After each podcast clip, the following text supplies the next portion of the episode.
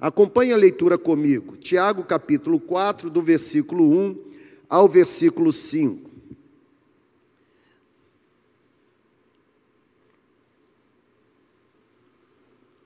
De onde vêm as guerras e contendas que há entre vocês? Tiago está fazendo a seguinte pergunta: por que vocês brigam tanto? Por que existem tantas desavenças entre vocês? Por acaso não são resultado das paixões que guerreiam dentro de vocês? Ou em outras traduções, por acaso não são resultado de suas ah, do seu hedonismo? Versículo 2, Tiago diz assim: Vocês cobiçam coisas, mas não conseguem obtê-las. Vocês matam, invejam, mas não conseguem adquirir o que tanto desejam. Vocês vivem a lutar e a fazer guerras, vocês não têm porque não pedem, e quando pedem, não recebem, porque pedem por motivos errados, pedem para gastarem seus próprios prazeres. Versículo 4: Adúlteros, vocês não sabem que a amizade com o mundo é inimizade com Deus? Quem quer ser amigo do mundo faz-se inimigo de Deus. Ou vocês acham que é sem razão que a Escritura diz que o Espírito que Ele fez habitar em nós tem fortes ciúmes? Vamos orar. Senhor, aquieta este ambiente, aquieta o nosso espírito nós não temos a mínima noção de quantas hostes espirituais da maldade estão tentando orquestrar alguma coisa para impedir que a tua palavra não apenas seja comunicada, mas seja absorvida. Mas há poder no teu nome.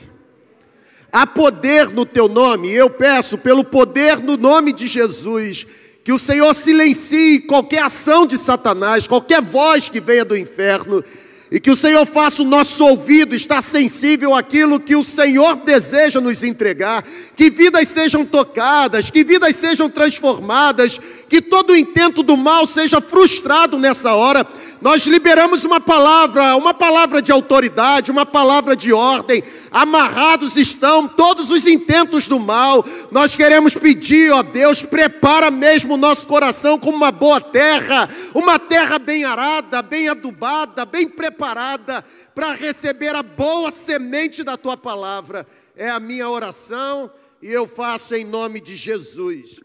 Amém. A carta que Tiago está escrevendo não é uma carta dogmática, mas é uma carta extremamente prática. Tiago está preocupado com a prática da vida cristã e as palavras do apóstolo, elas são muito fortes.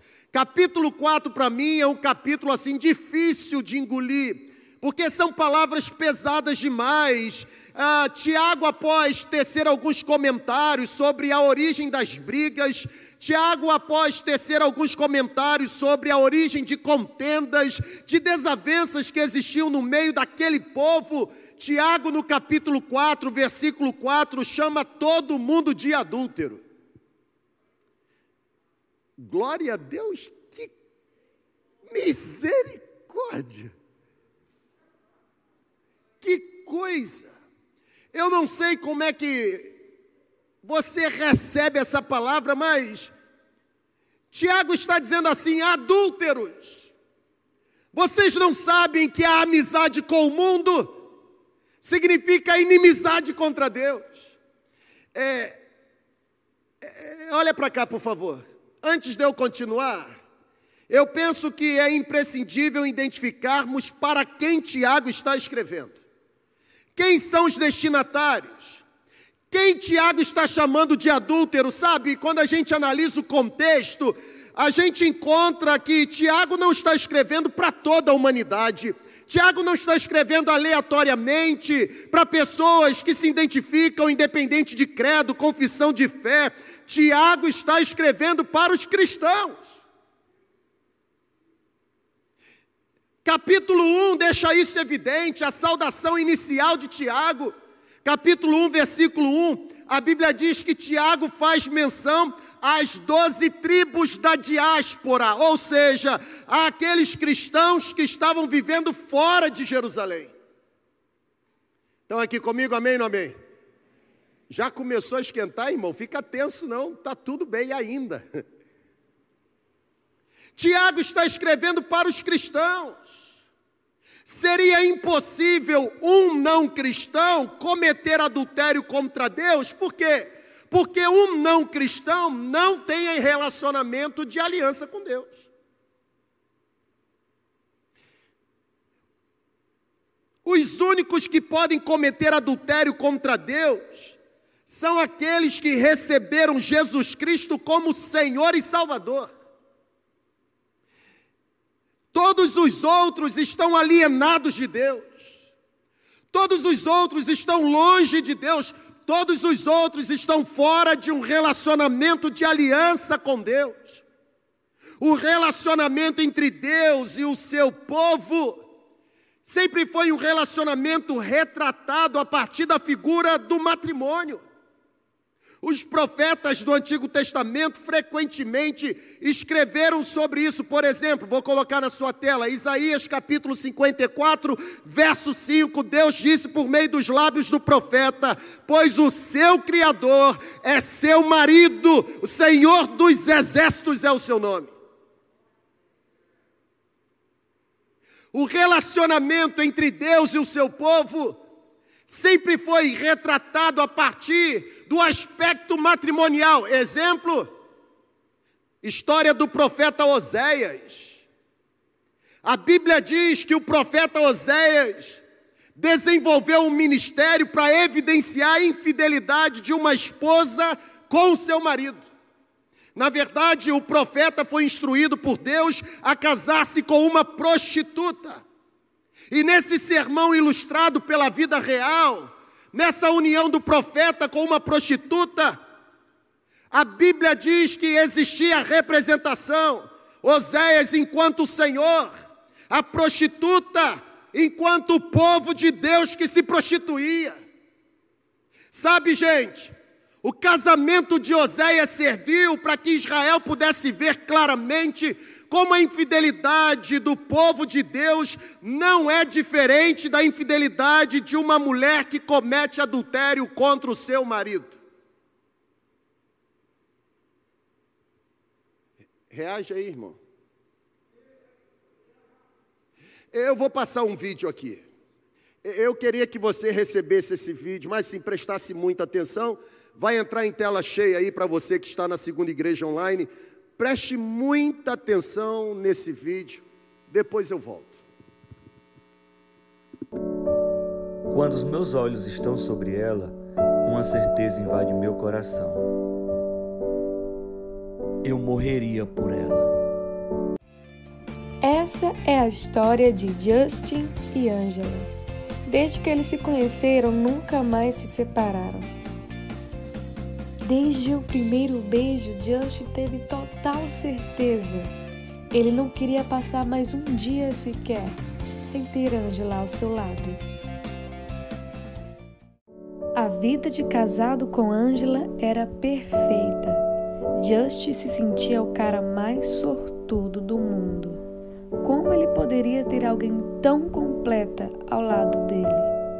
Angela certamente era mais do que Josh poderia sonhar. Angela dedicava tempo para dar o seu melhor para Just. A volta para casa era o momento mais esperado de Just. Cada segundo ao lado de Angela era um segundo incrível. Ela era amorosa, inteligente, criativa, divertida e sempre parecia estar um passo à frente de Justin. Mas um certo dia, Justin volta para casa e não encontra Angela pronta para recebê-lo. Aquilo nunca havia acontecido, então Justin começa uma busca por Angela em toda a casa. Depois de algum tempo, Justin se pergunta se algo de ruim poderia ter acontecido com Angela. Uma onda de alívio toma conta de Justin quando ele se depara com Angela. deslumbrante com o seu melhor vestido e um penteado novo. Será que ele esqueceu um mandato importante? Oi, amor. Você tá linda. Oi, amor. Você chegou. Confesso que eu tenho que ser sincero com você. Eu esqueci. A gente marcou alguma coisa pra hoje? Eu não lembrei. Tá tão corrido lá no trabalho. Me perdoa. Tá tudo bem. A gente não marcou nada pra hoje. Sério? Então é, você quer me fazer uma surpresa? É isso? Não, amor, não tem nenhuma surpresa dessa vez. Mas você quer que eu me arrume? Já que a gente vai sair, você quer que eu me arrume? Amor, na verdade, eu marquei uma coisa pra agora à noite. Como assim marcou uma coisa? Nós vamos pra onde? Não, eu vou só. Sozinha? Como assim? Não tô entendendo. Ah, amor, marquei de sair com o Tony hoje. Lembra do Tony, meu namorado da época da escola? Como é? Vai ser com um ex-namorado teu? Ué, não tô te entendendo. Como assim? Nós somos casados, você me deve fidelidade. Mas eu marquei de sair com o Tony hoje, nós vamos jantar, depois nós vamos no cinema, depois do cinema nós vamos passar uma noite incrível num hotel bem legal. Mas amanhã pela manhã eu já vou estar aqui. Só pode, você só pode estar de brincadeira. Vem cá, Angela, Angela. Você só pode estar de brincadeira. Como assim tu vai sair com teu ex-namorado? Nós somos casados, você me deve fidelidade. Senta aqui. Calma. Você é meu preferido, tá? Você é o meu preferido. Eu passo a maior parte do meu tempo com você. Mas olha, você não pode esperar que eu pare de sair com meus antigos namorados. Eu tenho uma história com eles. Eu ainda amo eles e isso não devia ser um problema pra gente. Você é meu preferido. Mas eu ainda amo eles. Essa história pode parecer um tanto absurda pra você. Quando você entra no casamento, o mínimo que você espera é que aquela pessoa esteja tão comprometida quanto você. E esse comprometimento inclui, claro, exclusividade e fidelidade. Todo mundo que vai se casar espera isso. Me fala você, como você iria reagir no lugar do Justin? Você iria dividir a sua esposa, a sua noiva com outros caras? Você iria dividir o seu noivo, o seu esposo com outras mulheres? E se o seu noivo chega para você e fala antes, antes de vocês casarem, olha, eu terei outras pessoas, mas eu quero me casar com você ainda assim e a maior parte do meu tempo eu vou estar com você. Você ainda aceitaria se casar? Eu imagino que a sua resposta seja no mínimo de jeito nenhum. Claro, quem iria se casar com alguém que não está completamente comprometido com você? Será que Jesus está voltando para uma noiva que está agindo como Ângela? Uma noiva dedicada, mas uma noiva adúltera. Um cristão que está dividido entre Deus e o mundo é um adúltero. Talvez você venha agindo como Ângela, se dedicando muito a Deus, dando o seu melhor e passando a maior parte do seu tempo voltando para as coisas de Deus, mas você não é fiel a Ele. De que adianta você oferecer tantas coisas maravilhosas a Cristo se você divide o seu coração com o mundo? De que adianta passar a maior parte do tempo com Cristo se na outra parte do tempo você não se parece com Ele? De que adianta servir tanto na igreja mas trair a Cristo quando você está fora dela? De que adianta se empenhar tanto, se dedicar tanto e não se entregar por inteiro? Se Jesus, na posição do nosso noivo, se entregou por inteiro, quem somos nós para nos entregarmos por partes? Mais do que os seus serviços, Cristo quer a sua fidelidade. Mais que uma noiva dedicada, Jesus voltará para uma noiva fiel.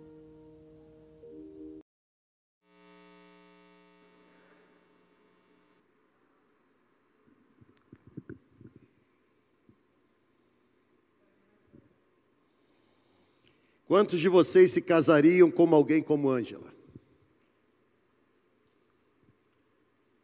Alguém se casaria? Eu penso que ninguém.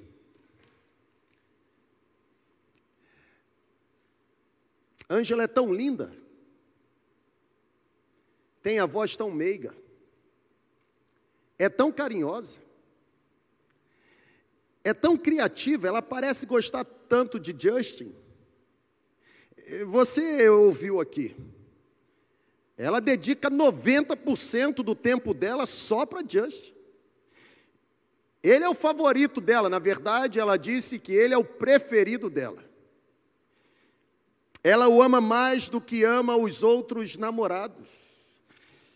A única coisa que Just precisa fazer é de vez em quando compartilhar Ângela com alguns antigos namorados.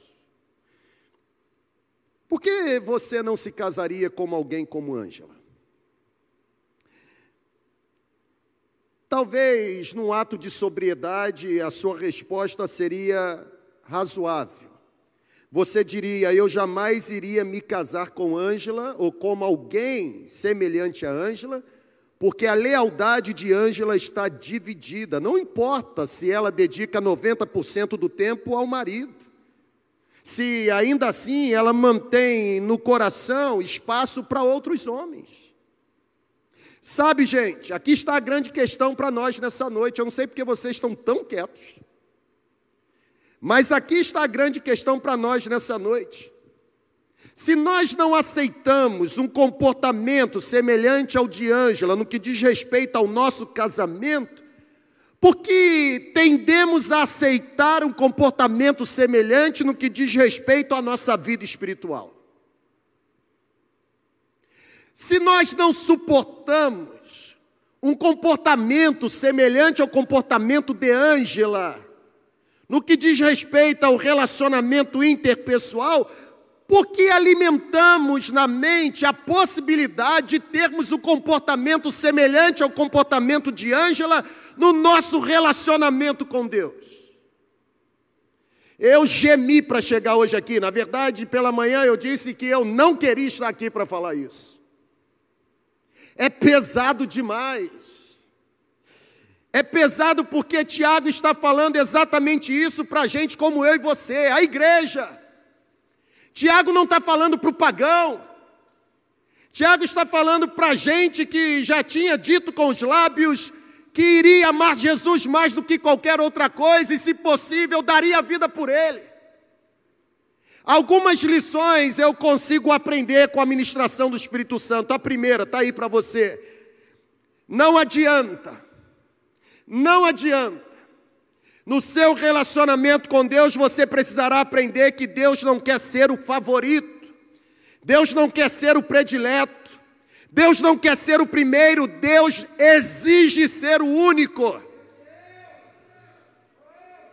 É uma exigência. Tiago está dizendo que um cristão cuja lealdade está dividida entre Deus e o mundo é um adúltero. Está no texto. Se eu chegasse aqui e por mim mesmo dissesse nesse microfone, adúlteros, vocês iriam me apedrejar, mas ainda bem que não sou eu, é a Bíblia. Está escrito na Bíblia, Tiago 4,4: adúlteros, vocês não sabem que a amizade com o mundo significa inimizade contra Deus. Quem quer ser amigo de Deus tem que ser inimigo do mundo. Ou você acha que foi sem razão que está escrito que o espírito dele arde em ciúmes por nós? Sabe, gente, no Antigo Testamento, a declaração de Judá ou a declaração de Israel cometendo adultério contra Deus sempre estava conectada à prática da idolatria. E foi aqui que a palavra de quarta-feira no Bom Dia Espírito Santo me pegou. Porque quando a gente fala de idolatria, a primeira coisa que vem na mente é um quadro pendurado na parede. É uma imagem, é uma estátua. O problema é esse. O problema é que quando pensamos em idolatria, pensamos apenas em construção de estátuas, pensamos apenas em altares, pensamos apenas em templos. No entanto, idolatria é dividir com outros deuses a adoração que deveria ser exclusiva ao Deus eterno. O âmago da idolatria não está na construção de imagens.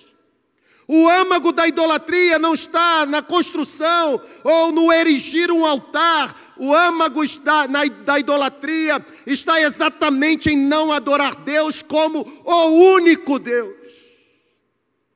Na verdade, se eu fosse definir idolatria, eu falaria exatamente o que está na sua tela. Idolatria é muito mais do que simplesmente curvar-se diante de estátuas. Idolatria é deixar de dar exclusividade para Deus. Falta de exclusividade para Deus é idolatria. E aí entra um problema: não interessa se você dá 90% para o seu preferido e os outros 10% você divide. Ah, Se não for tudo para Deus, não é nada, irmão. Porque Deus não aceita nada menos do que tudo. Tá difícil de arrancar um aleluia, glória a Deus, amém nesse sermão.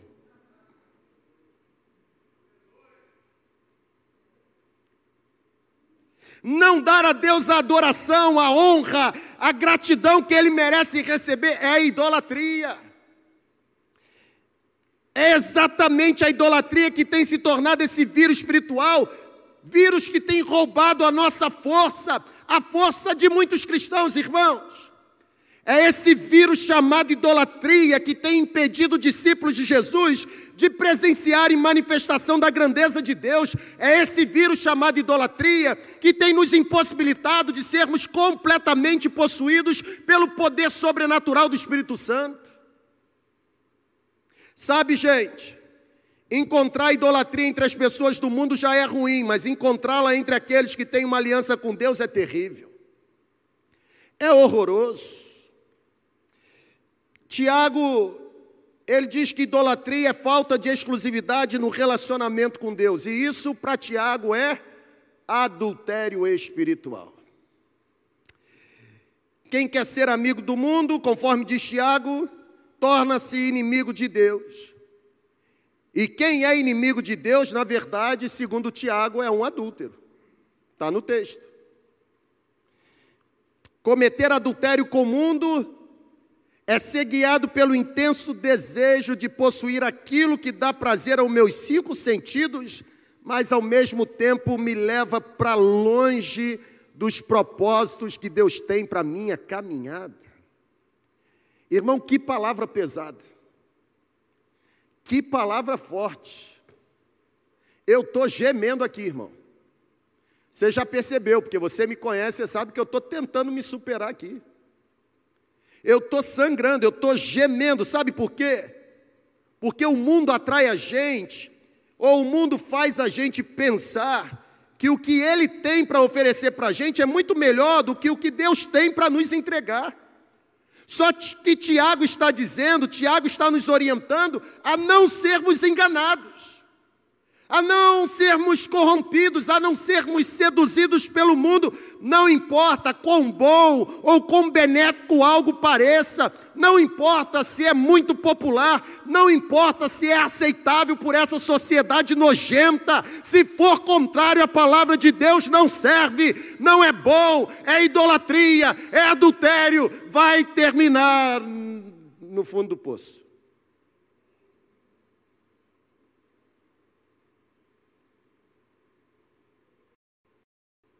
Tem que ter exclusividade. E encontrar exclusividade no mundo tão fragmentado está terrível. Sabe, Deus não quer ser apenas o primeiro, favorito, predileto, Ele exige ser o único. Servir a Deus 90% do tempo e passar os outros 10% enamorando o mundo é adultério espiritual. Pega aí, irmão. O seu relacionamento com Deus é a sua vida, cara. Na verdade, não há vida fora dele, nunca existirá algo bom além dele. Os cristãos, eles foram chamados de adúlteros por Tiago, não porque construíram estátuas, não porque levantaram altares, não porque de alguma forma construíram estatuetas, não. Os cristãos foram chamados por Tiago de adúlteros porque se renderam aos efeitos desse vírus espiritual chamado idolatria. Eu não sei o que, que você tem idolatrado. Talvez você não tenha se curvado ou não esteja se curvando diante de uma estátua. Mas talvez você esteja levantando no seu coração uma pessoa uma propriedade, um bem. Talvez seja até mesmo um pensamento. A grande verdade é que eu chego no segundo ponto dizendo para você o seguinte: Deus não aceita ser o preferido, ele exige ser o único. Por quê? Porque, num segundo momento, idolatria é resultado de desobediência. Irmãos, a idolatria começa quando endurecemos o nosso coração para aquilo que Deus diz. A desobediência sempre será a raiz de toda a idolatria. Foi Deus quem disse isso. Está lá, Levítico capítulo 26, versículo 1. que Deus disse? Deus disse: Não façam ídolos, não construam imagens, não levantem colunas sagradas para vocês. Ou seja, Deus está dizendo que o povo não deveria praticar idolatria, somos nós que fazemos os ídolos. Somos nós que levantamos os ídolos. Os ídolos nem sempre são de pedras, madeiras ou metal precioso. O poder dos ídolos está no nosso coração. Sabe, um ídolo pode ser qualquer coisa que colocamos no lugar de Deus na nossa vida. Um ídolo é aquilo que amamos, um ídolo é aquilo que gostamos, um ídolo é aquilo que desejamos, um ídolo é aquilo que confiamos, ou o ídolo é aquilo para onde damos mais atenção, irmãos. O elemento básico da idolatria é, é exatamente fazer com que alguém assuma na nossa vida o lugar que deveria ser exclusivo do nosso Deus. Um cristão envolve-se com a idolatria quando ele despreza a vontade de Deus.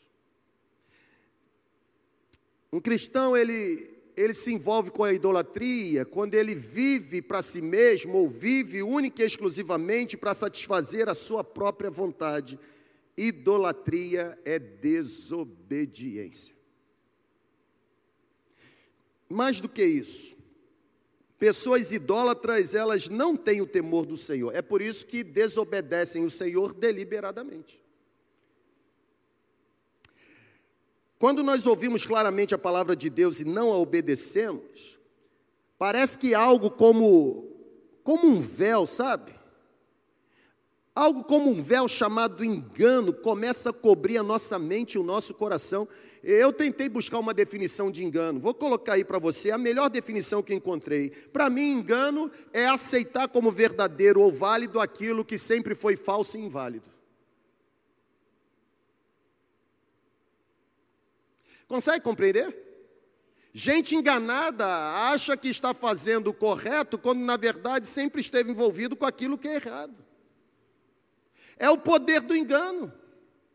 Pessoas que ouvem a palavra de Deus e não a obedecem, começam a se esquecer a respeito de quem são em Cristo Jesus. São enganadas, comportam-se de uma maneira na comunidade de fé, comportam-se de uma maneira na célula, comportam-se de uma maneira onde a palavra de Deus é falada, mas quando saem desses lugares, agem do mesmo modo que aqueles que pertencem ao mundo. Irmão, que palavra forte, pesada. Talvez uma das palavras mais pesadas que, que eu já trouxe na minha vida. Terceiro lugar, se idolatria é um adultério espiritual, porque Deus deseja a exclusividade, e quem não dá exclusividade, pratica idolatria, é desobediente, Toda desobediência é o que, gente? Se toda desobediência é pecado, logo idolatria é o que, gente? É pecado. Pecado é uma palavra muitas vezes usada de forma leve, ou frequentemente evitada nos nossos bate-papos, mas a Bíblia diz que são os nossos pecados que nos separam do nosso Deus, impedindo inclusive que Deus escute as nossas orações. Não se engane. Não se engane, o pecado é perigoso e prejudicial. Não se engane, por um momento ele pode parecer prazeroso, porém envolver-se com o pecado é caminhar em direção à idolatria. Sabe por quê? Porque se o pecado me separa de Deus, logo o pecado me faz não dar exclusividade para Deus. E não dar exclusividade para Deus é idolatria. Cuidado. Há uma palavra de advertência vindo do céu para mim e para você. Pecado não é algo com que devemos assim nos envolver. Na verdade, pecado não é algo com que devemos mexer. Não brinque com o fogo. Na verdade, o único fogo que você deve se envolver é o fogo do Espírito Santo.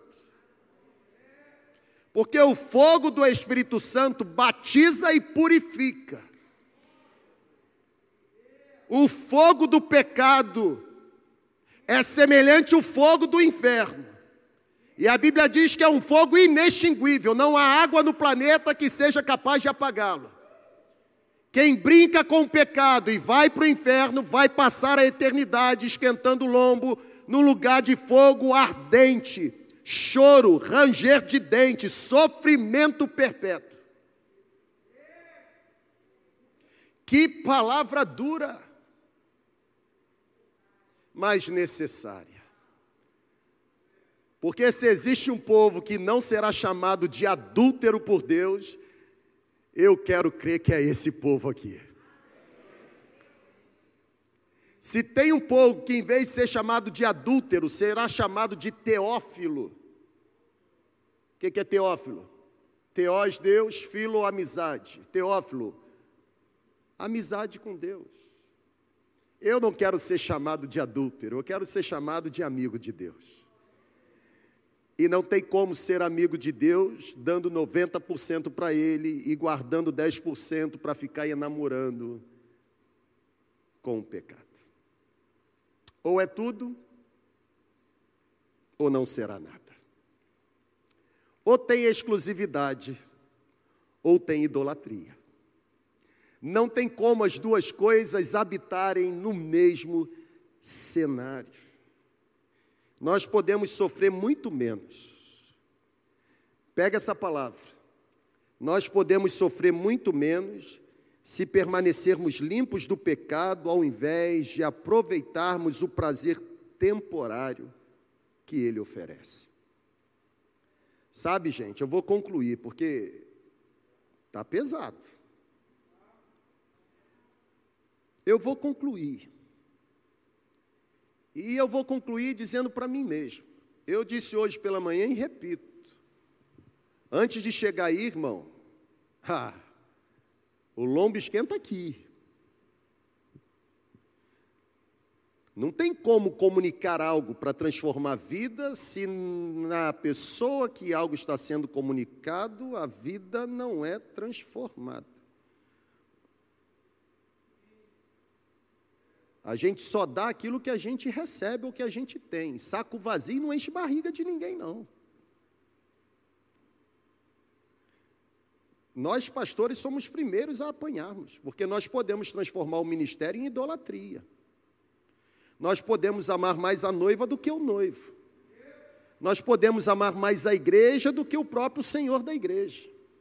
Nós podemos perder a noção achando que vir trabalhar aqui é trabalhar num ambiente natural e nos esquecermos de que estamos envolvidos em algo extremamente espiritual.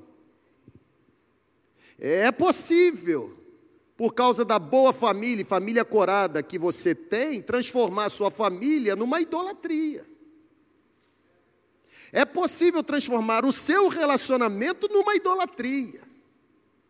Ah, mas é de carne e osso, não é estátua, não está no quadro pintado, mas é isso mesmo. Falta de exclusividade para Deus, não importa qual seja o motivo. Falta de exclusividade é idolatria. Deus não divide a sua glória com ninguém. Ou ele é tudo ou nunca será nada. Sabe, gente? Me parece que a gente precisa falar menos e encarnar mais. O Verbo precisa se fazer carne e habitar entre o povo. Dizer que eu amo 90% é dizer que eu não o amo. Na verdade, dizer que eu o amo 90% é dizer que eu sou completamente desobediente. Porque ou é tudo ou não será nada. Isso vale para todas as áreas da vida. Inclusive na financeira também. Líder de célula precisa ser o primeiro a devolver dízimo. Pastores, os primeiros. Membros de diretoria estatutária, os primeiros. Os primeiros. Porque ou é tudo ou nunca será nada.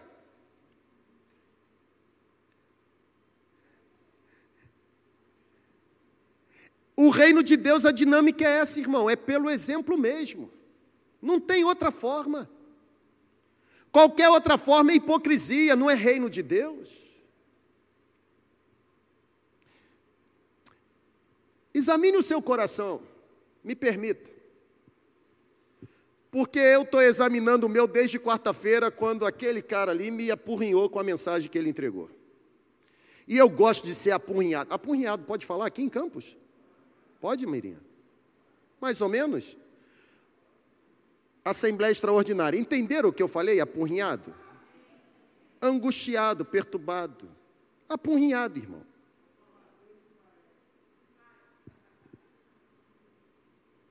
Meio capixaba. Está tudo bem. Eu gosto de ficar perturbado. Eu fico triste quando eu saio daqui assim, sabe? Sem nenhum tipo de incômodo. Só com ego massageado. Se eu quiser massagear ego, eu vou para o spa, irmão. Aqui não. Aqui eu quero ser confrontado, porque eu venho para cá cheio de pecado. Eu pequei a semana toda. E é impossível me aproximar da palavra de Deus, que é viva, eficaz, mais cortante do que qualquer espada de dois, é, dois cortes ou dois gumes. É impossível me aproximar e não ser confrontado pela minha mediocridade, pela minha pecaminosidade. Sermão bom e celebração boa é aquela que a gente sai daqui desesperado. O problema é que a gente só quer ver anjo com cueca de ouro. Está na hora da gente começar a ver o caráter de Jesus, irmão.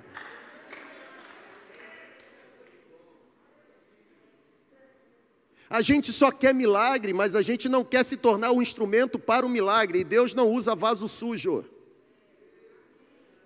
Ele usa vaso careca, cabeludo, gordo, magro, isso ele usa, mas sujo não, irmão. Se você quer ser usado, vai para casa e lava sua xícara. a gente tem que limpar o coração, purificar a mão. Nesse capítulo 4, versículo 7, Tiago vai dizer assim: resistir ao diabo e ele vai fugir de vocês.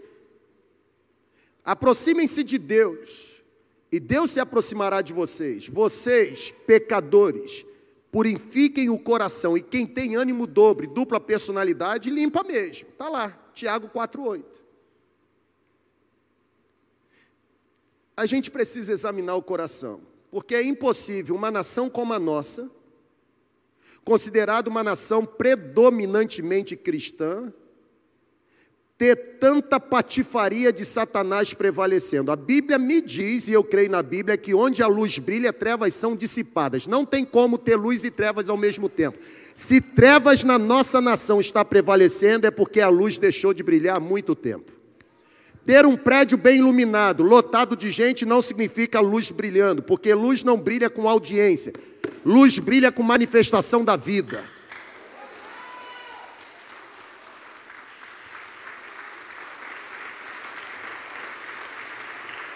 Talvez a melhor definição para nós não seja uma nação predominantemente cristã, mas uma nação predominantemente idólatra. Porque hoje deixamos de adorar estátua, mas começamos a adorar pessoas, idolatrá-las, morremos por elas.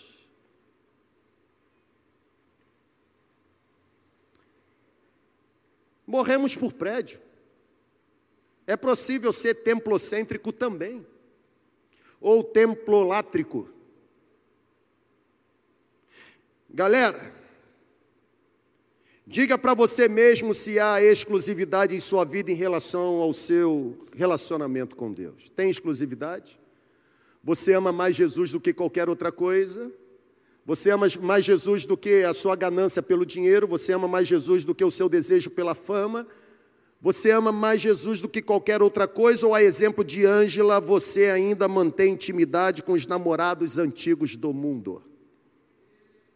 Porque um outro apóstolo, chamado apóstolo Pedro, quando escreveu a sua carta, ele disse o seguinte: vocês não podem se permitir serem controlados, ou vocês não podem ser controlados pelos prazeres que controlavam vocês anteriormente, porque, como é santo aquele que chamou vocês, vocês também têm que ser santo em toda maneira de viver, porque está escrito: sejam santos, porque eu, Senhor, sou, sou santo. Foi Paulo quem disse em uma de suas cartas da prisão: Eu rogo, como prisioneiro de Cristo, que vocês vivam em acordo com a vocação que vocês receberam. Sabe, me parece que nesse exato momento a única coisa que me resta fazer com você é com sinceridade pedir ao Espírito Santo para nos mostrar se em nossa vida qualquer outro amor está ameaçando nos tornarmos um adúltero diante de Deus. Nós temos que decidir, pode vir, senão não paro de falar. E o povo já não está aguentando mais, você está se contorcendo nessa poltrona, eu estou vendo. Nós temos que decidir: realmente queremos viver na lama do pecado? Ei, pessoal. Realmente queremos decidir viver sendo vencidos pelos vírus ou pelo vírus espiritual? Pessoal, olha para cá, por favor. Tem que ter uma decisão nessa noite. Ah, não pode ser apenas mais um sermão que você ouviu. Essa palavra tem que pegar você. Me pegou. Me pegou.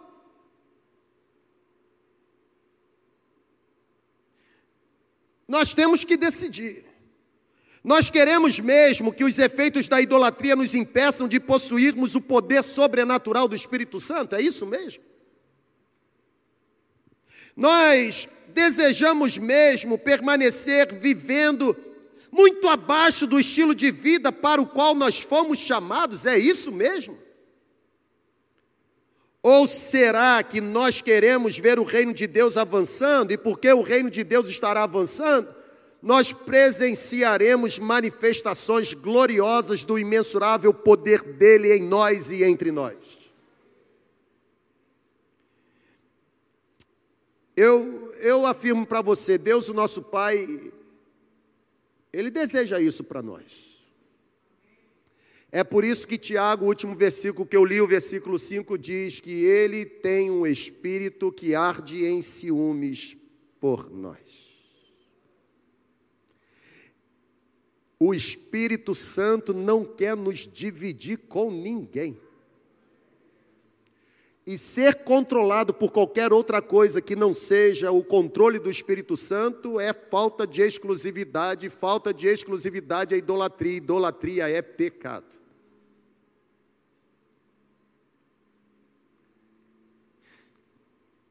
A paixão de Deus é que eu e você vivamos uma vida mais elevada. É o ano da profundidade, gente. Sermão água com açúcar não dá mais não. Dá até diarreia. É ano da profundidade. Ou vai ou racha. Ou é ou não é, irmão. O muro não é de Deus, o muro é do diabo. Ou eu fui transformado ou eu continuo incrédulo. Não tem esse negócio de transformação Sabe assim, a minha transformação ela é, é, é, é ela é assim, é parcelada, obrigado. É, hoje eu me transformei em 20%. Amanhã 40%, sabe? Mas, pastor, a Bíblia diz até que cheguemos à estatura do varão perfeito. O seu problema, além de ser incredulidade, é burrice bíblica mesmo. Porque nenhum texto pode ser interpretado fora do contexto. O texto sem contexto é pretexto, tem que acabar no sexto, irmão.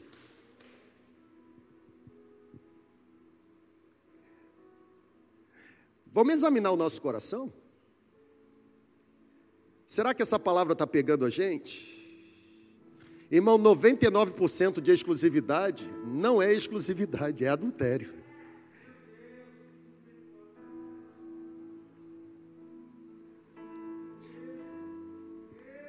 É tempo de nos livrarmos do adultério espiritual. É tempo de nos livrarmos das garras da desobediência. É tempo de nos livrarmos de toda espécie de idolatria. É tempo de nos levantarmos dessa sonolência espiritual. É tempo de vivermos profundamente o novo tempo que Deus tem para derramar sobre nós.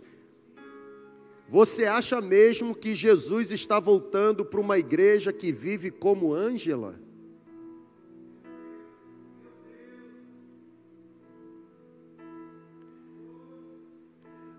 Ah, mas todo domingo eu estou lá. Na verdade, eu não falto um culto da Santa Ceia.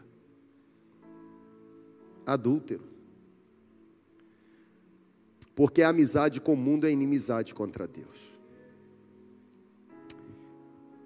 Você quer isso para você? Está aí na sua tela, última pergunta.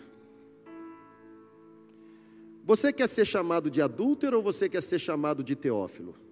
De amigo de Deus? Irmão, a mensagem é pesada, eu sei disso. Para você e principalmente para mim.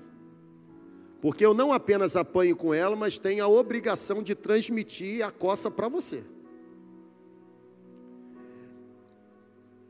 Mas sabe o que é mais extraordinário na dinâmica do reino? É que Deus nunca deixa terminar um cenário como o de hoje sem nos apontar o caminho da esperança e da solução para o problema. Porque pode ser que eu e você tenhamos entrado nesta celebração como adúlteros,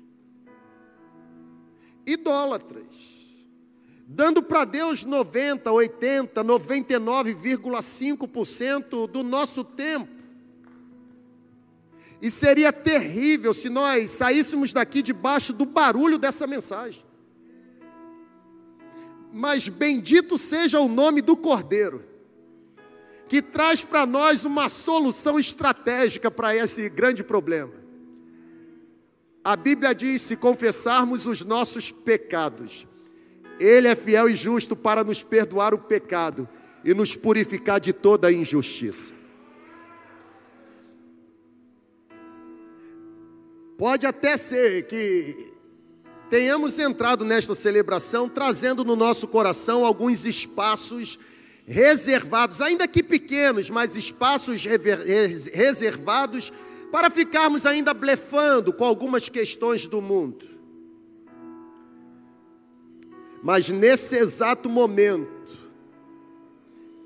Deus já liberou uma ordem para que anjos guerreiem em nosso favor a fim de que o nosso coração seja guardado. Guardado para quê? Para que haja uma decisão sincera em nós, de que decidimos deliberadamente, voluntariamente, espontaneamente, abrir mão dos prazeres de 10, 5, 8, 12% que temos e dedicarmos completamente a nossa vida para Ele. Não adianta ser preferido favorito. Tem que ser único.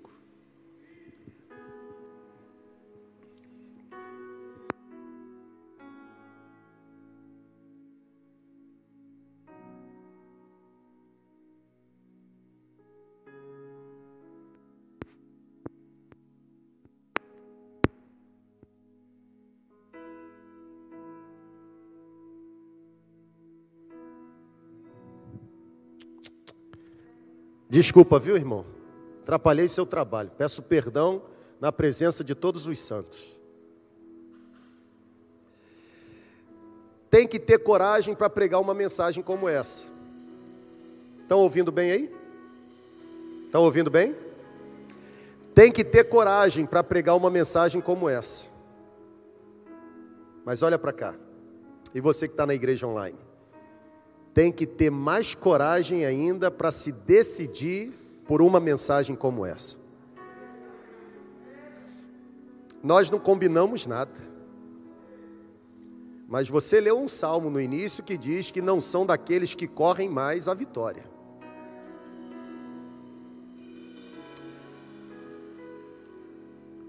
Examinou seu coração? Tem resquício de idolatria aí porque falta exclusividade para ele? Se eu fosse você, eu pediria perdão e tomaria a decisão de sair daqui nessa noite ou desta celebração presencial online, sendo chamado amigo de Deus. Como eu faço para ser chamado amigo de Deus? Tem que tomar uma decisão. E a decisão se chama exclusividade. Se você reconhece, eu queria assim que não fosse aquele, aquela manipulação da massa, sabe? Porque eu, por exemplo, não estou nem um pouco preocupado em relação à audiência. Eu estou interessado na transformação do ambiente. Se você aí no seu cantinho está se sentindo assim tocado pelo Espírito Santo, aqui no presencial ou online, e o Espírito Santo está fazendo você reconhecer que a sua dedicação, o seu amor é semelhante ao amor de Ângela. Você até ama, você até o tem como favorito e predileto, mas ele não é o único, porque existem espaços reservados aí em você para que você possa enamorar com desejos e prazeres antigos. Se você reconhece isso por causa da visitação do Espírito Santo sobre você nesse exato momento, eu quero encorajar você a tomar uma decisão. A decisão de se arrepender e de fazer o voto de se dedicar exclusivamente para Ele. Quem são os corajosos ou as corajosas que querem assumir essa postura hoje? Tem corajoso e corajosa aqui? É isso mesmo. É isso mesmo. É isso mesmo.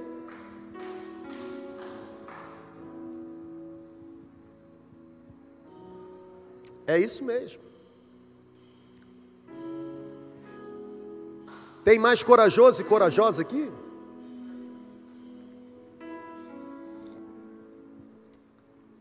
Nesse mesmo capítulo 4 de Tiago, a Bíblia diz que Deus se opõe aos orgulhosos, ou ele abomina os orgulhosos, mas ele concede graça aos humildes de coração. Eu quero terminar lendo para você o versículo 10 que diz: Humilhem-se diante do Senhor ou debaixo da mão do Senhor, porque é a mão do Senhor que irá exaltar você. Pai, o Senhor conhece cada pessoa que está se levantando. O Senhor conhece. Na verdade, o Senhor, o Senhor conhece também o meu coração. O Senhor sabe que eu não estou fora desse grupo que se levantou. O Senhor sabe que eu tenho dentro de mim alguns altares construídos que precisam ser derrubados. O Senhor sabe. O Senhor sabe que os nossos pastores, eles lutam todos os dias, eles todos os dias se esforçam para derrubarem coisas, pessoas, pensamentos, objetos que teimam em tentar roubar a nossa dedicação exclusiva ao Senhor. Nos perdoe. Não queremos ser chamados de adúlteros espirituais. Nós queremos ouvir a voz sussurrando no nosso ouvido, dizendo: Você é meu amigo.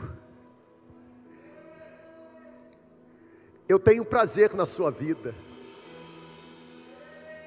Foi por você que eu morri. Foi por você que o sangue foi vertido. Os teus olhos conseguem enxergar agora a realidade do nosso coração. Eu, eu estou aqui. Os meus irmãos também estão aqui.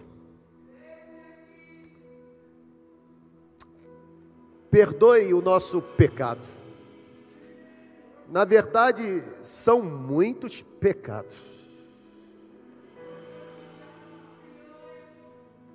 Pecados humanamente falando, menores que abrem portas para pecados, humanamente falando, maiores. São muitos pecados. Mas eu peço, com o fogo do teu espírito, nos purifique agora. Nos purifique. Limpa mesmo o nosso coração e a nossa mente.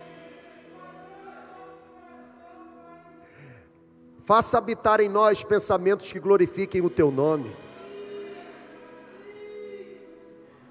Encha as nossas mãos de virtudes espirituais. Nós não queremos ser uma igreja cheia de pessoas vazias. Nós não queremos ser um prédio bonito por fora e morto por dentro. Nós queremos exalar a fragrância do Senhor. Nós queremos continuar orando por situações como envolveu a nossa irmã Bebel. E continuar presenciando milagres de o Senhor trazendo de volta à vida aquele que estava desfalecendo. Nós queremos tocar em enfermos e, e orar mesmo, e eles receberem a cura do Senhor. Nós, nós queremos tocar nos aleijados e, e vê-los agora vencendo a, a, aquela, aquela situação terrível, voltando a andar, voltando a se locomover.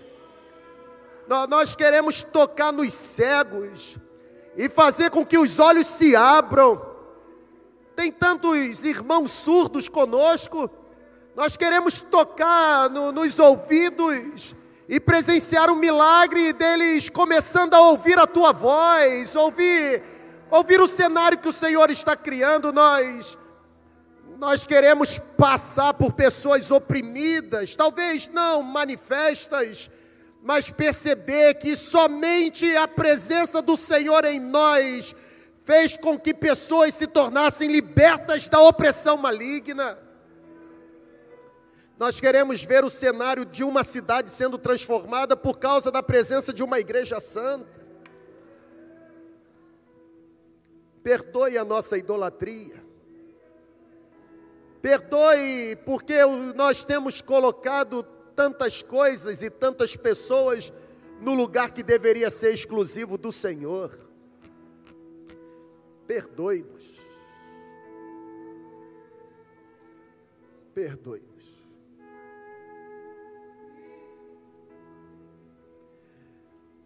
Perdoe-nos.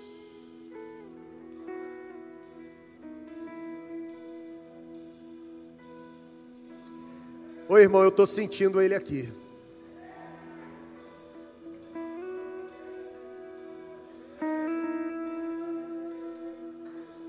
Se renda, meu irmão.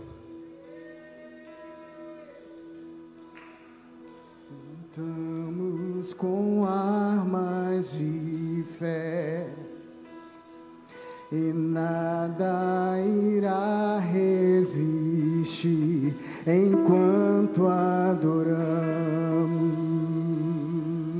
Põe a sua cara no chão, porque talvez haja esperança para você. Em meio às tribulações, o nosso Deus é vencedor, nós o adoramos.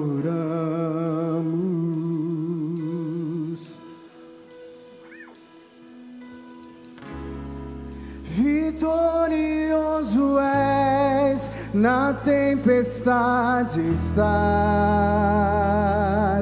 teu nome infalível é, os reinos vêm e vão, teu trono acima está, teu nome mutável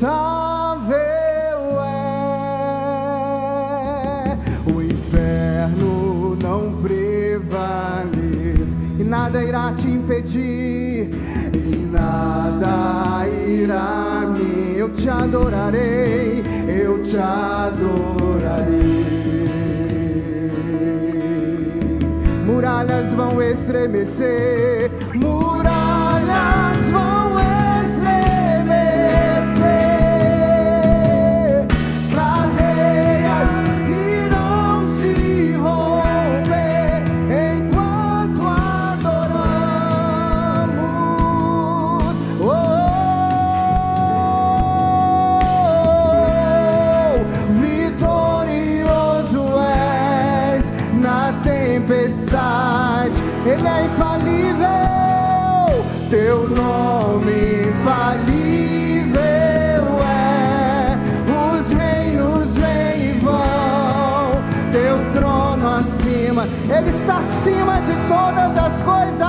teu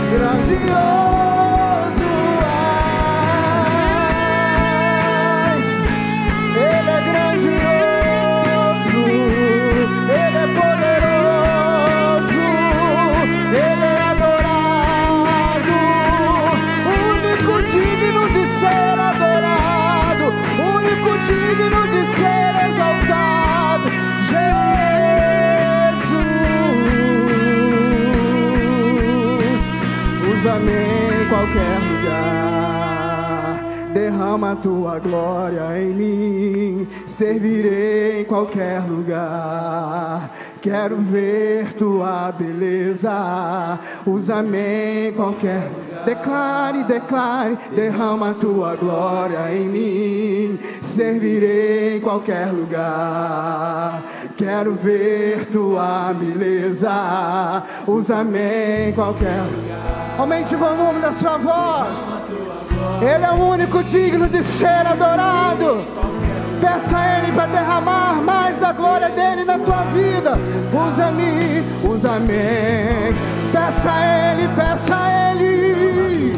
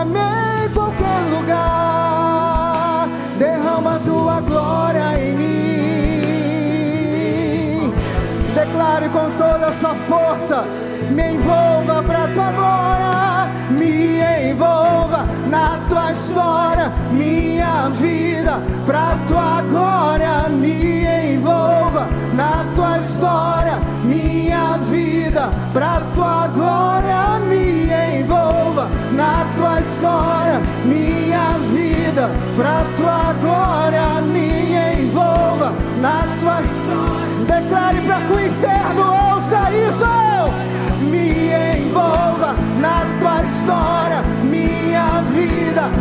Tua glória me envolva na tua história, minha vida, pra tua glória me envolva na tua história, minha vida, pra tua glória me envolva na tua história, minha vida, meu Deus,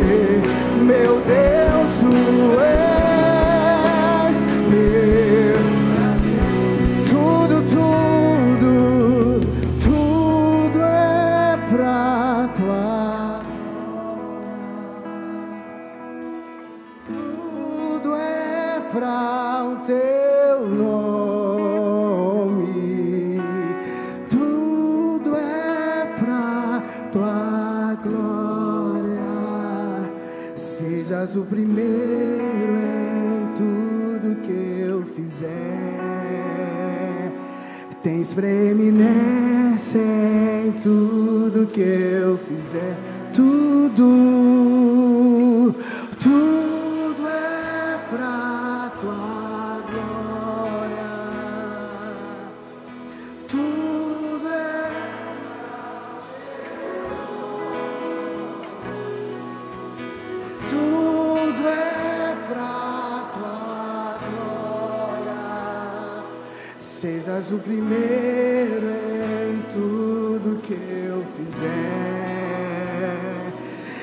preeminência em tudo que eu fizer. Sejas, sejas o primeiro em tudo que eu fizer. Tens preeminência em tudo que sejas, sejas o primeiro em tudo que eu fizer. Em tudo que eu fizer. Eu, eu consigo sentir daqui. Eu consigo sentir daqui o seu esforço.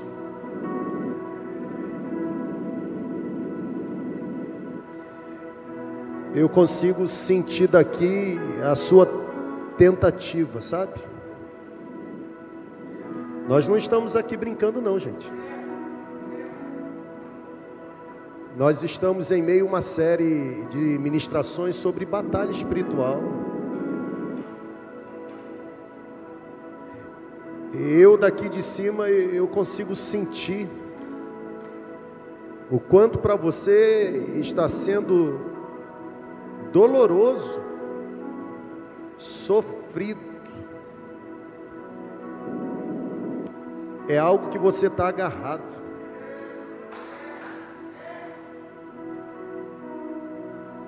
Eu estou falando para jovens aqui.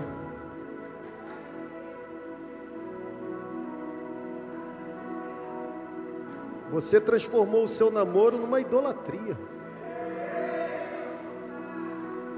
Você está correndo o risco de perder a grande oportunidade de viver o que Deus tem para realizar através de você. E você sabe. Você sabe. Eu sei que é difícil. Para mim seria mais cômodo agora orar por vocês e mandar vocês de volta para casa. Mas existe uma batalha, uma batalha espiritual. Tem duas realidades disputando a exclusividade do nosso coração. É uma natureza que nasceu conosco, nos é inata, nos é inerente.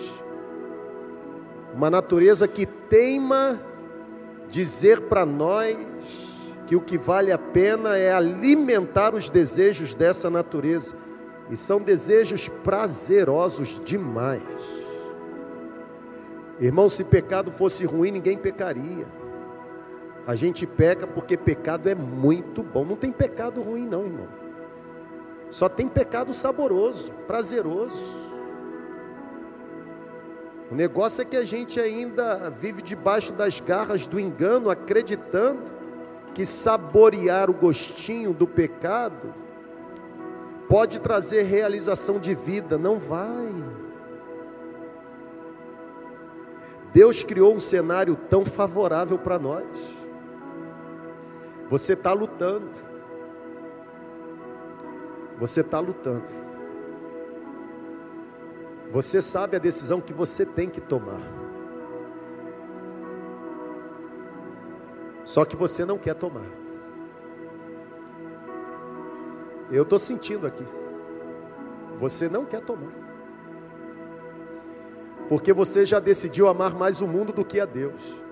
Apesar de você, nesse exato momento, estar completamente comovido e desejoso de virar a chave. Eu estou dizendo para você o que o Espírito está ministrando em mim. Pode ter certeza, eu não estou manipulando a sua mente, não. Eu estou liberando sobre você o que o Espírito Santo está me entregando. Você deseja dar o passo, porque você sabe que tem que dar o passo, mas você não quer, porque você não quer abandonar esse gostinho doce que o mundo lhe ofereceu. Deixa eu dar duas palavras para você agora. Primeiro, é melhor sofrer agora por ter decidido ser amigo de Deus e rejeitar os prazeres do mundo, do que continuar amando o mundo e sofrer eternamente longe de Deus. Eu não posso descer daqui, pegar na sua mão e trazer você para fora dessa prisão. Mas tem um poder que irrompe qualquer tempo, espaço e se sobrepõe a qualquer poder que é capaz de libertar você. Tem uma força tentando manter você preso. Apesar de você estar dizendo para você mesmo que você não quer mais, que você quer mudança de vida, você está dizendo, eu sei, porque o Espírito está falando. Mas você não consegue por si mesmo, também sei. Mas Deus está agindo. A única coisa que você precisa fazer agora é tomar decisão. É tomar decisão. Tome a decisão, deixa que ele pavimente a estrada, sabe? Não tente conhecer como será todo o processo. Inicie a caminhada. Ele protege segurança e direção clara e definida para aqueles que de coração se rendem a Ele. Para quem está sendo essa palavra? Para quem está sendo essa palavra? Eu quero tomar decisão, sei que preciso, mas não consigo. Eu não consigo. Eu quero pedir a Deus que liberte você agora. Eu quero pedir ao Senhor que repreenda qualquer corrente que mantenha você preso aí no seu lugar. Eu quero pedir ao Senhor que despedace qualquer cadeia que esteja aprisionando você que o poder do maligno não tenha qualquer influência sobre você agora. Se sinta liberto pelo poder do Espírito Santo, saia do seu lugar, venha aqui à frente. Se sinta liberto, pode vir mesmo. Para quem é essa palavra? Vem aqui. Eu quero orar por você. Eu quero orar por você, pode vir. Pode vir. Pode vir. Mantenha aqui a distância de um cotovelo para o outro assim, por causa do isolamento aí, ó. Do distanciamento, melhor dizendo. Mas vem para cá. Deus vai curar o seu coração hoje. Deus vai curar seu coração hoje. Deus vai curar você hoje. Deus vai te dar uma nova perspectiva de vida. Deus vai iniciar uma nova história mesmo, sabe? Vem para cá. Pode vir. Pode vir. Tem problema não, pode vir. Pode vir.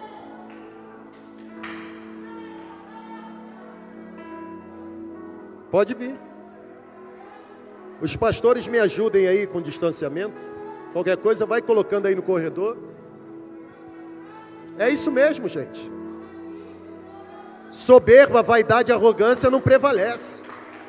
Humilhai-vos diante da ou debaixo da potente mão de Deus, que ele a seu tempo irá exaltar.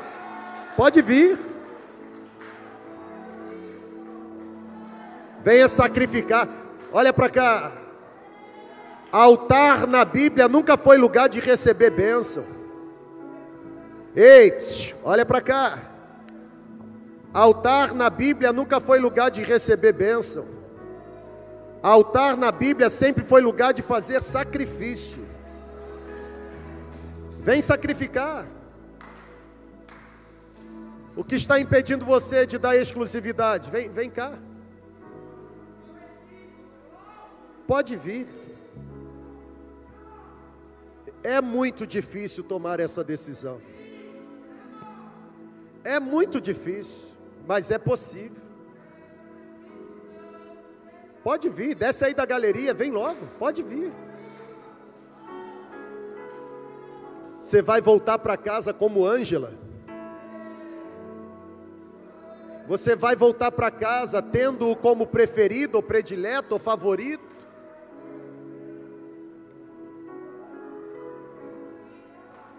Deixa Ele curar seu coração e a sua mente. Vem para cá.